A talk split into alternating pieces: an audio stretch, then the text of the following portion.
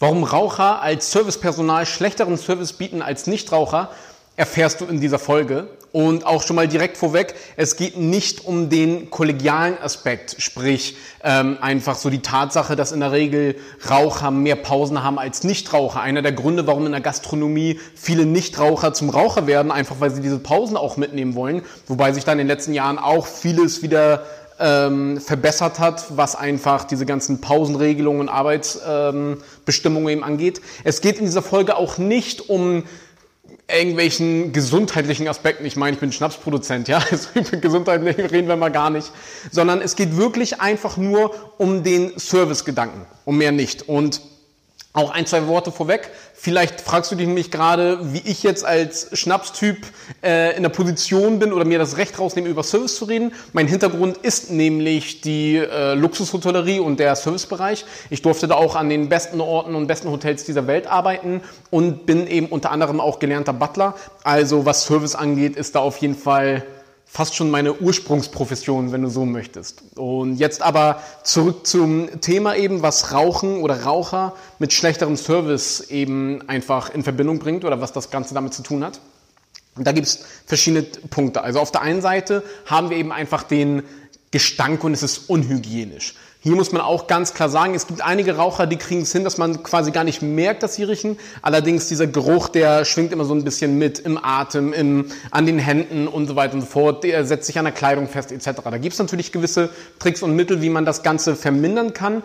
Aber trotzdem einfach immer dieser Geruch ist einfach schon mal nicht angenehm.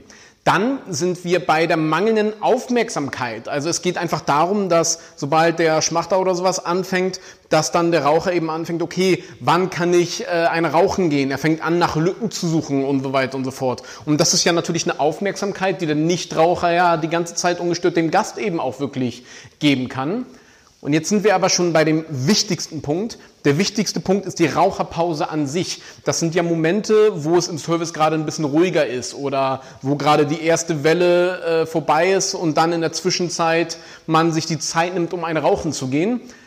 Soweit alles schön und gut und tut ja niemandem weh, würde man denken. Das Ding ist aber, dass genau hier der Unterschied liegt zwischen einem guten und großartigen Service. Genau das ist diese Minute, wo du rausgehst, um eine zu rauchen oder wo irgendjemand sich die Zeit nimmt, um ein gewisses Gespräch mit einem Gast anzufangen, was man im, im vollen Service nicht hinkriegen würde, wo man nochmal das Glas Wasser nachschenken kann, wo man während der Gast äh, aufsteht, um auf Toilette zu gehen im Restaurant, wo man nochmal ähm, die Serviette neu falten kann und eine frische auftragen kann und so weiter und so fort. Also genau diese und genau diese paar Minuten, wo sich jemand diese Zeit nimmt zum Rauchen, da schaffst du es eben wirklich den Unterschied zu machen. Und das ist tatsächlich der gravierendste Unterschied zwischen Nichtrauchern und Raucher, wo sie einfach diese Zeiten nutzen können, um, ja, um einfach etwas zu leisten, was Raucher einfach nicht machen können, weil sie in diesem Moment eben einfach nicht da sind. Und mir ist natürlich auch bewusst, dass ich mit der Aussage, dass Raucher schlechteren Service bieten als Nichtraucher, sehr, sehr vielen Gastronomen auf die Füße treten. Vor allen Dingen, wenn man sich einfach die Zahlen anguckt,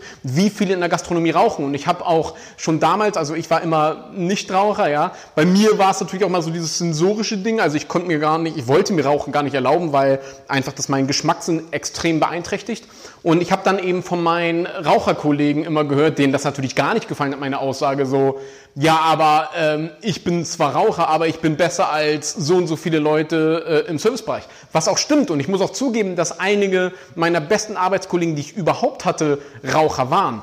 Meine Frage an die war aber an dieser Stelle mal einfach nur, okay, ist ja großartig, dass du so hervorragenden Service leistest, obwohl du Raucher bist. Meine Anfrage an dich ist da aber an dieser Stelle, wie gut könntest du sein, wenn du eben nicht, wenn du nicht Raucher wärst und diese Zeit noch extra hätte. Und genau das, diese gleiche Diskussion habe ich eben mit ähm, Kumpels oder Kollegen von mir, die sehr, sehr gute Sensoriker sind und Raucher sind und mir dann eben sagen, ja, aber ich bin Raucher, aber ich schmecke besser als 99 Prozent der Leute, wo ich auch sage, stimmt. Aber hier wieder die gleiche Frage, wie gut könntest du sein, wenn du nicht Raucher wärst? Und das ist immer so dieses Ding, was ich Leuten gerne mitgeben will. Falls du Raucher bist und dich gerade ein bisschen von mir getriggert fühlst, nimm diese Frage bitte unbedingt mit und lass sie dir mal kurz auf der Zunge zergehen.